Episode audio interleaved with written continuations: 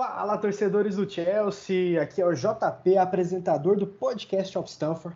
Esse é o episódio número 25 e abemos grupo, hein? Agora acabou a brincadeira, acabou o sorteio e meme no Twitter, porque agora é para valer. Temos o nosso grupo, vamos jogar Champions League e é isso aí, hein? A gente vai debater, fazer um 360 aí no que tá para rolar nesse grupo. E temos uma presença especial hoje, o Fernando Campos, jornalista, comentarista do Dazon, vai participar com a gente para essa resenha aí sobre a fase de grupos da Champions. Seja bem-vindo, Fernando. Valeu, galera. Muito obrigado pelo convite. Sempre um prazer estar com a galera aí do, do Blues of Stanford.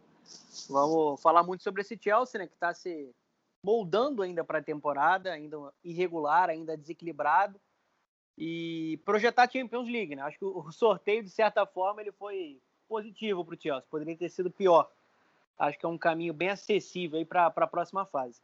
Maravilha. Eu diria, fazendo um trocadilho com o nosso parceiro de Blues, o sorteio foi generoso com o Chelsea. Um abraço ao Marco Generoso, que está sempre aí com a gente também. E hoje, para nossa resenha, para debater sobre a fase de grupos do Chelsea, o Alan está aí com a gente. Salve, Alan. Salve, João. Fernando, muito obrigado pela participação aí com a gente também. É, salve, salve todo mundo que está nos ouvindo. É, o, né, sem dúvida poderia ser mais complicado. É, o Chelsea foi, acho que até deu sorte, né? Não é um grupo exatamente fácil, tem algumas pedrinhas aí no, no meio do caminho. É o que a gente pretende secar aí agora, mas tem tudo para confirmar o favoritismo, espero eu, é, passar e passar bem. Boa, e para fechar, vamos ter a participação especial do Mauro Betting, o grande Mauro dos canais Esporte Interativo, que gravou para a gente a opinião dele, o que, que ele pensa, que a gente vai colocar como extra aqui nesse episódio para ter a opinião de todo mundo.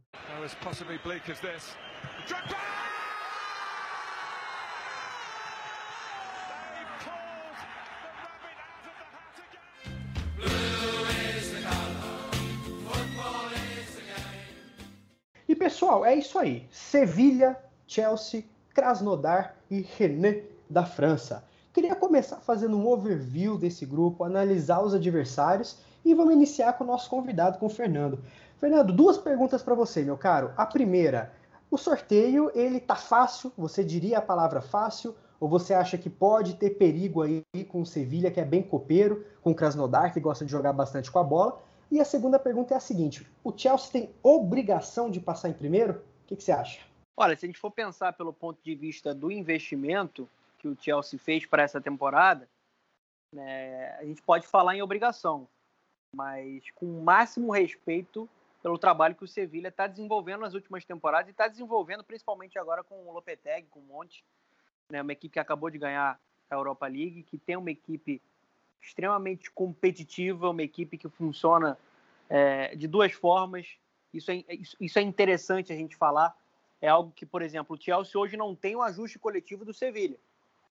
É, a gente viu em algumas oportunidades o, o Sevilha mostrando o equilíbrio defensivo e progredindo em velocidade, né? reagindo e funcionando bem, como também sabe funcionar muito bem, propondo, dominando, tendo a posse de bola, tendo essa criação um pouco mais elaborada. Então, acho que assim, de maneira real, tirando só o investimento, tirando os milhões investidos, eu acho que vai ter uma briga muito direta e interessante, sim, pela liderança desse grupo. Né? O favoritismo é pelo Chelsea, pelo Chelsea do papel, mas no conjunto, e isso é muito importante no futebol atual, a gente cansou já de, de falar sobre isso, eu acho que o Sevilha tem totais condições de brigar pela, pela liderança desse grupo, sim. E sobre a facilidade é, desse sorteio, eu acho que dá para a gente falar assim que é um grupo fácil. É, analisando Krasnodar, que é um clube que vem aí no, no, meio de tabela na Liga Russa. E o Rennes que tem bons jogadores, mais jovens jogadores, né? principalmente o Camavinga, que todo mundo conhece muito bem, um dos jogadores mais promissores do futebol mundial. Eu não vejo essas duas equipes capazes de salgar e de dificultar a vida de, de Chelsea e Sevilha. Acho que dá para a gente falar assim um grupo acessível. Se alguém não gostar da palavra fácil, a gente fala da palavra acessível. Maravilha. Passando a bola para o Alan, é o seguinte, eu também quero saber o seu overview. Eu acho que é bem por aí, né? A, a linha de raciocínio vai ser sempre tendo Sevilha, Chelsea, Chelsea, Sevilha.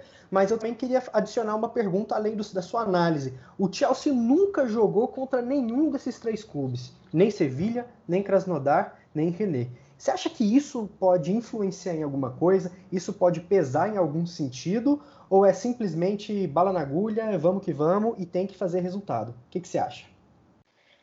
Eu acho, João, que é, vai ficar realmente entre o, o Chelsea e o Sevilla, e o Fernando tocou num ponto muito importante que a gente vai né, também debater mais para frente, que é o fato do jogo coletivo do Sevilla do Sevilha estar tá muito mais, mais é, preparado, mais pronto do que o do Chelsea, né? É, para quem escuta o nosso podcast com, com alguma frequência, vai ver o tanto que é, nós aqui batemos na tecla de que o Chelsea não tem ainda uma forma de jogar bem definida. É, o Lampard é, rotineiramente muda os esquemas, muda do, varia do, do 4-2-3-1 para o 4-3-3, varia do 3-4-3. Isso até certo ponto é bom, mas faz com que o time não tenha uma identidade. E, e isso vai pesar sem dúvida quando pegar um time já né, com com um esquema de jogo bem, bem definido e, e que está dando trabalho na Europa já há algum tempo. Né? Por mais que o Sevilha tenha ganho é, apenas, entre aspas, tá? entre muitas aspas, a, a, Europa League recentemente, mas foram cinco delas, né? é importante a gente lembrar, é, ainda não conseguiu né, se, se, se, firmar, digamos assim, no, na Champions League, que é o palco principal da, das competições europeias mas ainda assim é um time que pretende, né, é, digamos, alcançar o próximo nível é, em, em, termos de Europa e sem dúvida vai vai dar muito trabalho em relação é, para o Chelsea nessa fase de grupos. Em relação ao Krasnodar e ao Rennes fica um pouco mais difícil de da gente prever, principalmente porque é, a gente não tem histórico de, de, de confrontos contra essas equipes. O Krasnodar é uma equipe muito jovem, mas que né, já consegue se, se firmar no seu, no seu cenário doméstico lá na Rússia. É, e o Rennes, é, sem dúvida, tem uma, uma grande estrela, aí uma joia do futebol mundial no Camavinga, e é um, realmente alguém que, que desperta o interesse de diversos clubes na Europa inteira, e é para a gente ficar de olho né, não só nele, mas também no conjunto. Chegou é, a fase de grupos né, da, da Champions é porque alguma qualidade demonstrou.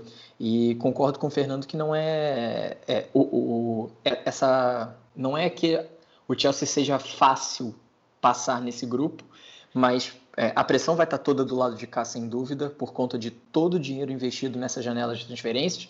E é bom lembrar que a janela ainda não fechou, pode ser que ainda haja né, uma chegada aí, quem sabe mas é, a pressão vai estar para cá e o Chelsea acho que precisa jogar como Chelsea e, e fazer com que é, essa pressão seja a seu favor. Não, nós somos o Chelsea, nós vamos realmente é, levar adiante é, esse grupo e nós vamos nos impor e é o que eu espero pelo menos. É, com algumas dificuldades, não tenho dúvida disso. Tem uma viagem para a Rússia, por exemplo, que é um pouco mais longe.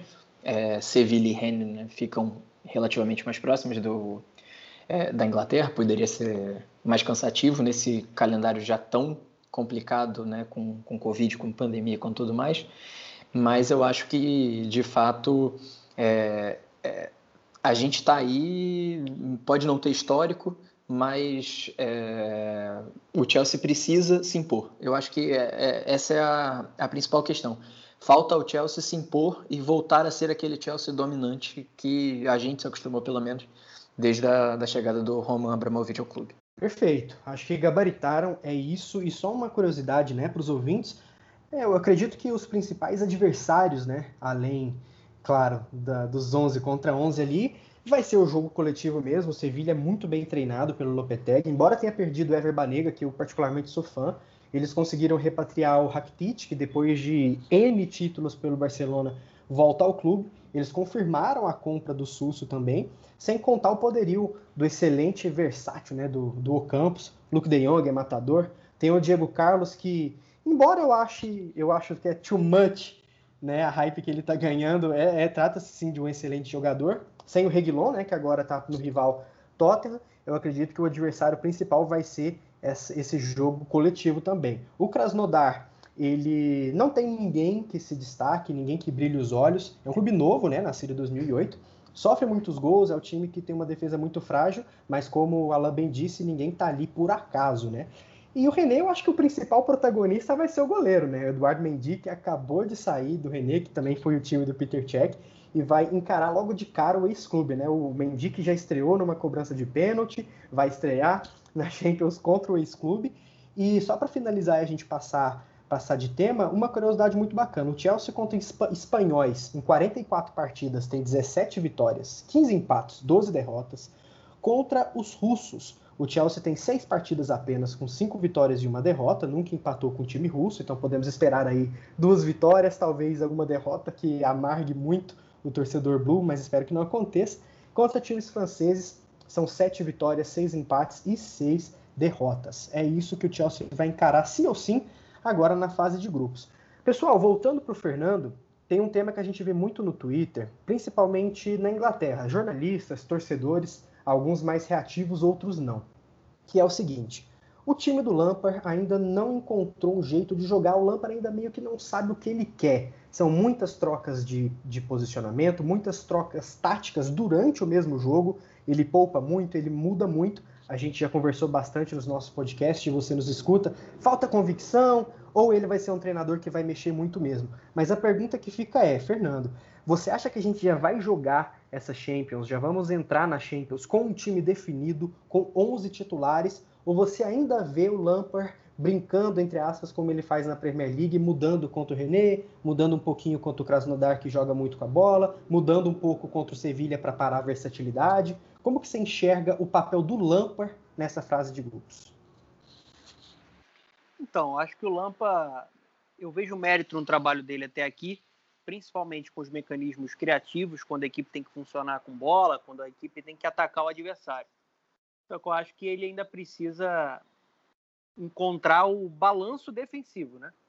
Por tudo que a gente viu já na última temporada, né, dessa equipe né, não funcionando no seu sistema defensivo e já nesse início de temporada também, né?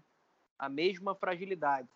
E acho que o repertório tático ele é sempre muito importante para qualquer treinador. Você ser é, você ter essa estratégia, né? Você ter a possibilidade de ler o adversário e tentar modificar a sua equipe para surpreender né, o, o, o, seu adversário.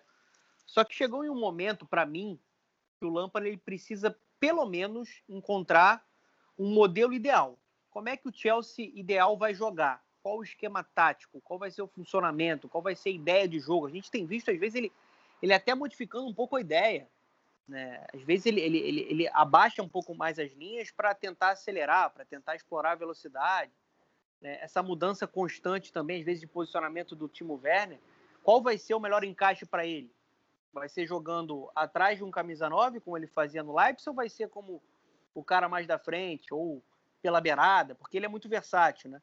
Então acho que para chegar em uma Champions e ser competitivo, e o Chelsea investiu pesado para isso, ele precisa primeiro encontrar uma espinha dorsal. Óbvio que a rotação de elenco ela faz parte por conta de um calendário muito intenso, ainda mais quando se trata de Premier League mas ele tem que ter um time ideal. Esse que é o problema. Por isso que eu falo que o, o Sevilha ele, ele, chega em igualdade de condição por contraparte coletivo. O Sevilha sabe muito bem o que vai fazer e executar dentro do campo. Ele já tem um modelo, ele já tem uma ideia, ele já tem também um repertório tático, ele já sabe flutuar entre os dois mundos, como eu falei, entre ter a posse de bola e acelerar. Então, eu vejo um, desafio agora assim, para o Lampa se consolidar. Ele tem material humano já para tornar essa equipe mais equilibrada. Né? A gente vê que a bola parada, bola aérea do, do Chelsea defensiva, até agora é um grande fracasso. Um posicionamento completamente errado. Ele tem influência é, nesse sentido. Né? O ponto é quando, quando a gente vai ver o Chelsea ideal dentro de campo. Com o Ziyech, né, sendo o cara da, da direita para dentro, com o Havertz, na minha opinião, jogando atrás do Timo Werner, com o Pulisic aberto pelo lado esquerdo, é, quando que a gente vai ver esse Chelsea, né? Com, com o Thiago Silva né, liderando a zaga, com o Tio na, do, do, lado esquerdo. Eu acho que ele, ele ter o repertório tático para finalizar aqui minha parte, para já tocar essa bola para vocês, é fundamental. E é legal a gente ver um técnico que está caminhando no início da sua carreira já ter essa visão. Só que ele precisa, pelo menos, encontrar algo equilibrado, um modelo. e até agora ele não encontrou. Perfeito. Alan, a gente bate muito nessa tecla, né? Tanto nos nossos podcasts, textos e também em off, né? Durante as partidas do Chelsea nos nossos grupos. A gente sempre fala isso que o Fernando falou, né? Primeiro, quando a gente vai ter todo mundo? Segundo, o que, que o Lampard quer? Por que, que ele tá fazendo X ou Y e não Z, né? A gente bate muito nessa tecla. E você, você concorda? Você acha que a gente já vai chegar com algo definido? Acho que todo mundo pode concordar que é preciso chegar com algo super definido, com uma ideia 100% já proposta, para o futebol jogado virar um futebol de propósito, futebol de saber o que fazer. Você concorda? Você acha que isso vai acontecer? É, ou você ainda vê o Lampard meio que cambaleando no que fazer também na competição mais importante do Chelsea esse ano? Eu acho que existe uma certa diferença entre o que é preciso e o que de fato né, vai ser factível. Isso porque é, concordo 100% com vocês. É preciso que o Chelsea encontre, né, digamos, a sua forma de jogar, encontre é, o seu equilíbrio entre defesa e ataque, enfim, encontre a maneira, né, a cara, digamos assim, do Lampard. A gente não sabe ainda qual é a cara que o Lampard quer dar à, à equipe dele no Chelsea. Mas existe também a questão do que é factível nesse momento. Então, é, se a gente parar para analisar, vai ter aí novamente uma pausa para é, para datas FIFAs. Algumas seleções vão jogar três vezes nessa parada. É, e só um detalhe que é, muito provavelmente né, quem acompanha o Chelsea já viu, mas o, o Ziyech foi convocado para a seleção do Marrocos. O Ziyech ainda não jogou nenhuma partida oficial pelo Chelsea, ele jogou somente os primeiros 45 minutos do jogo de pré-temporada contra o Brighton, é, teve uma lesão ali e desde então vem sendo preparado, vem sendo recondicionado fisicamente para voltar, né, digamos assim, no, no momento certo a, a, equipe do Chelsea. Esse era um problema que a gente tinha na, na temporada passada. A gente perdeu o Kanté é, durante muitos jogos por conta de é, uma volta antecipada de uma lesão. A mesma coisa aconteceu com o Emerson Palmieri. E eu acho que o, o departamento médico parece ter aprendido com esses erros. Mas nesse momento é, também existe né, a, a, obrigação com a FIFA, digamos assim. É, eu acho que o Chelsea, se fosse possível, não, não deveria liberar o Ziyech, por exemplo, que gera uma expectativa muito grande no torcedor, mas também não, ninguém sabe se isso vai ser possível de fazer ou não. O Pulisic está né, prestes a, a, voltar aí, então a gente precisa saber, primeiro, é, eu vou fazer uma defesa do Lampard agora, que é quando ele vai ter esse elenco inteiro à disposição. É, no, na temporada passada foram muitas as lesões que nós tivemos. É, o próprio Pulisic demorou a, a, se encontrar, digamos assim, na Premier League, é, a se adaptar mesmo à Liga Nova e sofreu lesão, voltou, jogou bem, foi ganhando confiança até virar o titular que foi e terminou a temporada né, na, naquela lesão é, contra, contra o Bayern, se eu não me engano. Não, não me recordo muito bem se foi contra o Bayern ou contra o Liverpool. Acho que foi contra o Bayern. Enfim. Mas é, eu acho que o departamento médico do Chelsea aprendeu né, o, com seus erros na temporada passada. É, prova disso foi o tempo, digamos assim, para ter o Tyrell é, à disposição. E o Tyrell jogou apenas 60, 60 e poucos minutos agora contra o, contra o Tottenham. Depois saiu é, poupado. Foi uma coisa boa, saiu inteiro, saiu preservado provavelmente vai estar já na escalação de sábado contra o Crystal Palace. E eu acho que essa vai ser a chave para a gente ver de fato é, o Lampard definindo o esquema de jogo dele. Vai ser ter todos os jogadores à disposição e não ter que fazer, digamos assim, um catadão com quem está disponível e a partir disso, definir se vai jogar no, né, no, no 4-3-3, no 4-2-3-1, enfim, no esquema que seja. É, acho que falta ainda um pouco de convicção da parte dele, sim. É, prova disso é que a gente já viu nessa, nesse começo mesmo de temporada o Werner é, caindo aberto pela esquerda, é, jogando centralizado também.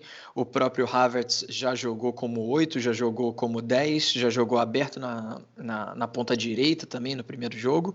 É, ele está também encontrando, digamos assim, né, o, é, as melhores posições para as suas peças e sem pré-temporada isso é muito mais complicado. É importante a gente salientar isso também, porque foi um jogo de pré-temporada apenas e foi uma pré-temporada completamente atípica. Então, para um, uma equipe que ainda está é, se encaixando, o tempo de trabalho ele é fundamental e nem isso a gente tem tido ultimamente. Então, é, é feita essa defesa do Lampa, É, eu acho que a cobrança nele vai ser muito maior e eu espero sinceramente que a gente pelo menos comece a fase de grupos indicando, tendo uma indicação é, de como a gente pretende é, jogar né, e, durante a temporada. E principalmente, e aí eu falo da questão da adaptabilidade, o, o Fernando falou da, da, da, questão de ter o repertório, é, um repertório de ataque principalmente muito grande, isso é extremamente importante, você entender é, que num determinado jogo você tem um adversário mais complicado, você tem um adversário que joga de uma maneira mais diferente, que joga com uma linha muito mais baixa, é, que não permite que você né, penetre, digamos assim, pelo meio, e você precisa é, ter laterais ou alas ou pontas, enfim, o que seja, e você fazer essa leitura do jogo e se adequar a essa realidade específica, eu acho isso extremamente válido e fundamental mas não dá para ser. É... Hoje eu vou usar esse esquema, ah, esse esquema deu certo, vou repetir no próximo jogo, sem ter muita convicção, como a gente já viu acontecer na temporada passada. Então, é... para finalizar, a questão das peças, de ter todo mundo à disposição, é extremamente importante. Espero que a gente volte dessa parada para a data FIFA com todo mundo 100%. É, a gente sabe que isso é complicado, mas torcendo muito para que isso aconteça. E com isso é, definido, que a gente comece pelo menos a, a ver, digamos assim, essa luz no fim do túnel é, do Lampa indicando como ele pretende armar a sua equipe, é, a forma que a sua equipe vai jogar e tendo, sem dúvida, a, a questão do, da adaptabilidade né, para certas situações de jogo. Perfeito, Alan, perfeito. A gente já conversou muito disso, né, de convicção versus adaptabilidade ou desespero. Acredito que a Champions vai ser um marco aí na carreira do Lampard, agora jogando para valer. Não que temporada passada não fosse para valer, mas era um elenco totalmente diferente, recheado de garotos que criaram uma cicatriz ali, que começaram a pegar o esquema. Então a gente não espera nada além de evolução nessa fase de grupos. Agora é a hora daquele exercício, né? Que eu também gostaria de fazer com, com vocês, antes do nosso extra final ali do Mauro, que ele gravou pra gente. Eu gosto do momento mandinar, que é a hora dos palpites né? Que a gente sempre brinca para tentar acertar. A gente nunca acerta, sempre erra alguma coisa, difícil gabaritar. Futebol é muito louco, né? Principalmente sem torcida, em tempos de pandemia. Mas eu vou começar, depois eu passo a bola para o Fernando e para o Alan. Eu acredito que o Chelsea faça 13 pontos nesse grupo, uma vitória e uma derrota no Sevilha, duas vitórias no Krasnodar, uma vitória e um empate no René. Eu acho que é bem factível isso, talvez um pouco conservador, o mais otimista diria apenas um empate ou uma derrota ali no Sevilha, mas eu acredito que 13 pontos, Chelsea passando em primeiro. E meu MVP dessa fase de grupos é o cara que eu mais estou esperando para ver. Adorei Timo Werner, Havertz. É, não acredito que esses talentos aí, esses caras ainda estão no meu time. Fico muito feliz, muito satisfeito. Mas para mim vai ser o Ziyech. Esse cara é um monstro. Muito da criação do Chelsea vai passar por ele. Assistências, bola parada. Ele pega muito bem, inclusive fez gol contra o Chelsea naquela cobrança de falta que memetizou para sempre o Kepa, né? Mas eu acredito que o Chelsea faça, faça 13 pontos, aí fazendo uma alusão à camisa do Balak, agora que o Chelsea está cheio de alemão. E eu acho que é meu MVP eu voto no Ziyech. Fernando, o que, que você acha? Como você visualiza aí, nesse momento, bola de cristal? Tentar brincar, né? Tentar é, palpitar. Só para pegar uma carona sobre a questão do Ziyech, é, na última temporada eu comentei né, pelo esporte interativo. Trabalhei no esporte interativo por sete anos, hoje eu estou no Dazon mas eles me chamaram para comentar a fase de grupos, né? Na última temporada. E eu tive a honra de fazer os jogos do Ajax. Então eu vi muito de perto o Ziyech. E às vezes eu vejo alguns comentários na internet de algumas pessoas que nunca viram o, Ziyech jogando de perto, né? Porque não, acompanharam o Ajax ou não acompanharam né, a, a, Liga Holandesa. E eu concordo muito com você, porque eu acho que o impacto que o Ziyech vai dar nesse Chelsea e na, na Premier League vai ser muito semelhante, por exemplo, ao que a gente viu o Bruno Fernandes fazer no Manchester United. É um jogador com capacidade criativa absurda. Eu acho um craque, muito recurso técnico com a perna canhota. Isso vai ajudar muito até o próprio Timo Werner, até o funcionamento da equipe, né? a, a engrenagem funcionando. Principalmente naquele, naquela movimentação que ele gosta, que é de, de, da direita para dentro, puxando para a canhota. É, e sobre palpite, cara, eu acho que o Chelsea ele perde um jogo do Sevilha, tá? E, e, e, ganha outro jogo do Sevilha. E imagino o Chelsea ganhando os dois jogos do, do Rennes. e acho que empata na Rússia e ganha do Krasnodar. Aí já até me perdi na, na pontuação, mas acredito no Chelsea passando sim num, num, numa liderança. Acho que a partir do momento que o Lampa tiver o, o time completo, como a gente vem falando aqui, o encaixe com o Ziyech, com o Havertz, com o Pulisic, sendo o ponto agressivo, né, o ponto desequilibrante, junto com o Timo Werner, essa, essa equipe vai, vai explodir, porque é muito talento envolvido, né? Ele conseguindo organizar esse coletivo, eu acredito sim no Chelsea passando na liderança, só que eu já me perdi na pontuação, já, já palpitei aí no, no resultado. Foi, foram 13 pontos, que nem eu, só que você que trocou o um empate do René por um empate no Krasnodar. Isso aí.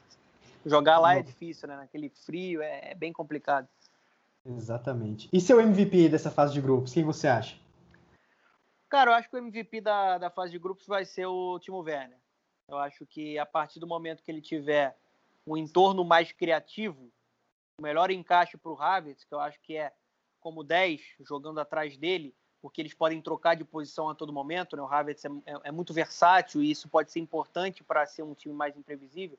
Com o Pulisic, com o Ziyech, eu acho que todo mundo abastecendo ele ali, a gente tem tudo para ver um jogador explosivo. Né? Ele já tem mostrado isso, né? Um jogador, para mim, é uma contratação absurda, é um dos melhores atacantes do futebol mundial. E eu estou apostando aí em Timo Werner. Perfeito. A gente vive falando, né, no nosso grupo, nos jogos, cara, o Timo Werner é o atacante do Chelsea. A gente ainda tá meio que vislumbrado, porque o cara é muito bom, foi uma contratação muito certeira. Perfeito. Então temos 13 pontos, 13 pontos, Ziyech e Werner de MVP. Alan, manda bala. Quem sabe você acerta essa aí, quem sabe o Fernando, nosso convidado, pela primeira vez vai gabaritar nossos mandiná aqui. Manda bala, Alan. O que, que você acha? É, eu vou deixar o lado um pouquinho mais torcedor aflorar nesse momento. É, apesar de acreditar que o Chelsea vai penar contra o Sevilla lá, principalmente, é, e eu estou torcendo muito para que até lá já haja alguma possibilidade de público, porque Sevilha fica relativamente perto de Lisboa. Então, quem sabe não dê para dar uma chegada lá. Mas eu acho que o. Não gostaria de ver o Chelsea perdendo, naturalmente, mas para ver o Chelsea vale qualquer coisa. Mas eu acho que, de fato, contra o Sevilha, é, imagino que nós façamos entre três a no máximo quatro pontos ou seja, uma vitória, sem dúvida, dentro de casa, como, digamos, como, como com a imposição que eu espero que esse time já tenha né, no momento que enfrentar o Sevilla dentro de casa. E a derrota ou o empate lá seria um resultado absolutamente normal.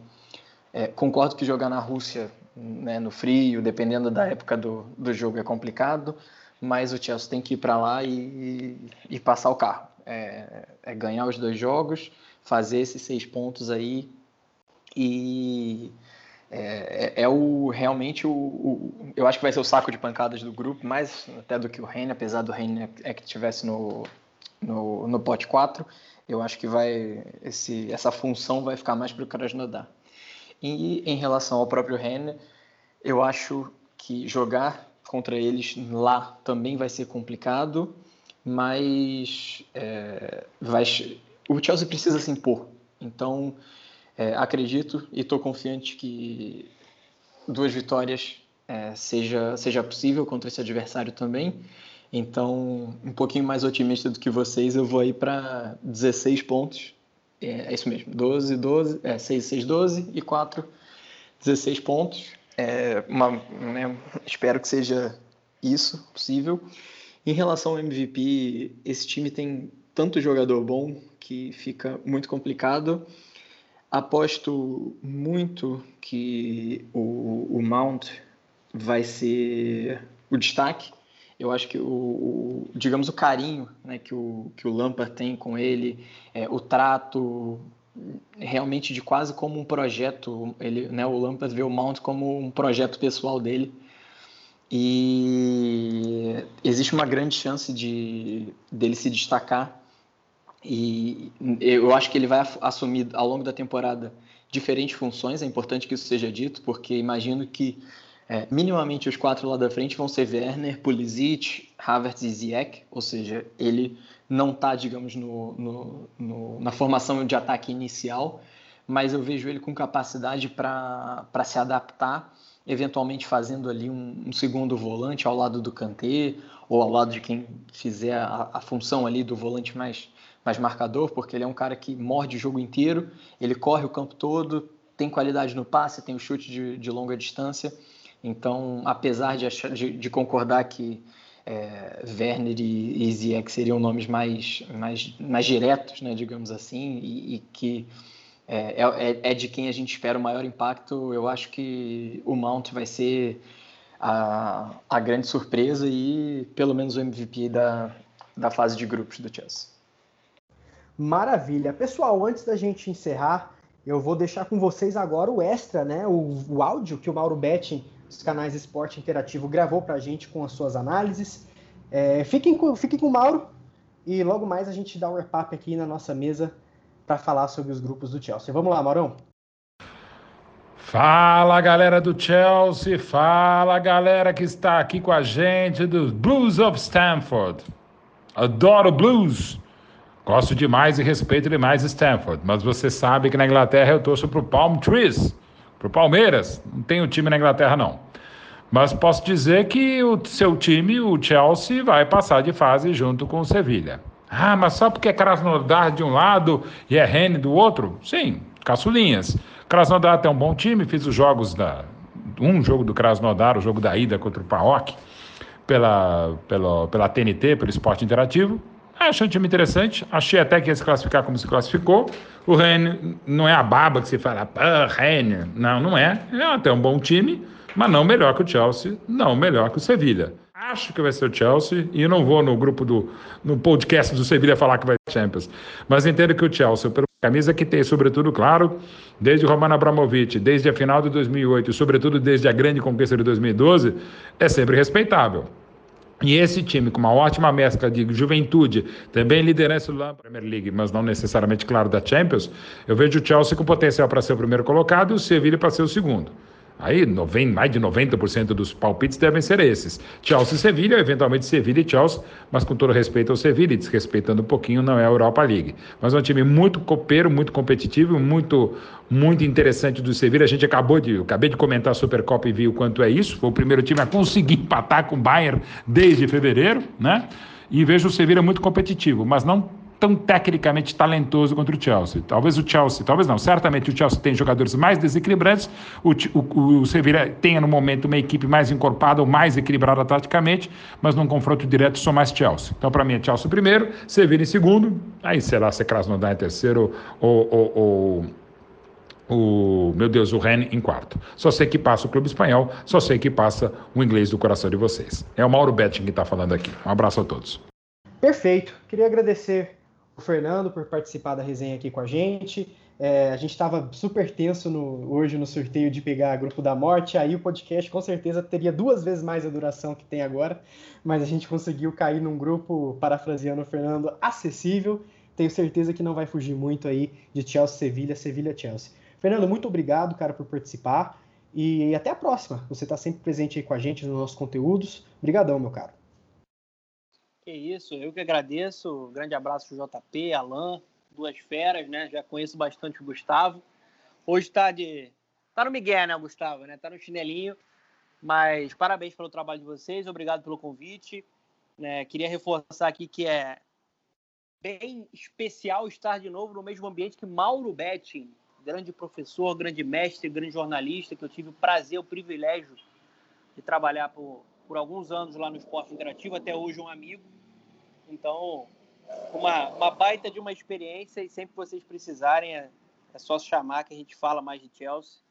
Eu estou bem ansioso né, para ver o melhor Chelsea, né, o Chelsea ideal dentro de campo, porque eu acho que é uma equipe que é capaz de tudo. Se conseguir um encaixe coletivo, essa equipe é capaz de tudo, de enfrentar qualquer adversário, porque tem muito talento, né? Abramovich tirou o escorpião do bolso. Valeu, galera. Grande abraço. Muito obrigado. O prazer é nosso, né? Sempre bom conversar, bater um papo com quem trabalha no dia a dia, quem vê de perto toda toda a brincadeira que é essa Champions League. Digo mais, hein? Se o Chelsea encaixar mesmo, que venha o Bayern de Munique. Pode vir que a gente devolve a goleada, hein? Ai, hashtag empolguei. Alan, obrigado. Mais uma junto. Valeu, meu cara. Muito obrigado, João. Fernando, É, as portas estão abertas, a casa é sua, sempre que quiser voltar, não precisa nem de convite, a porta está aberta. É, eu acho que a ansiedade é de todos nós, né, de ver o, esse Chelsea ideal, apesar de que eu acho que se a gente perguntar para 10 torcedores do Chelsea, talvez a gente não tenha exatamente uma unanimidade no que seria o Chelsea ideal.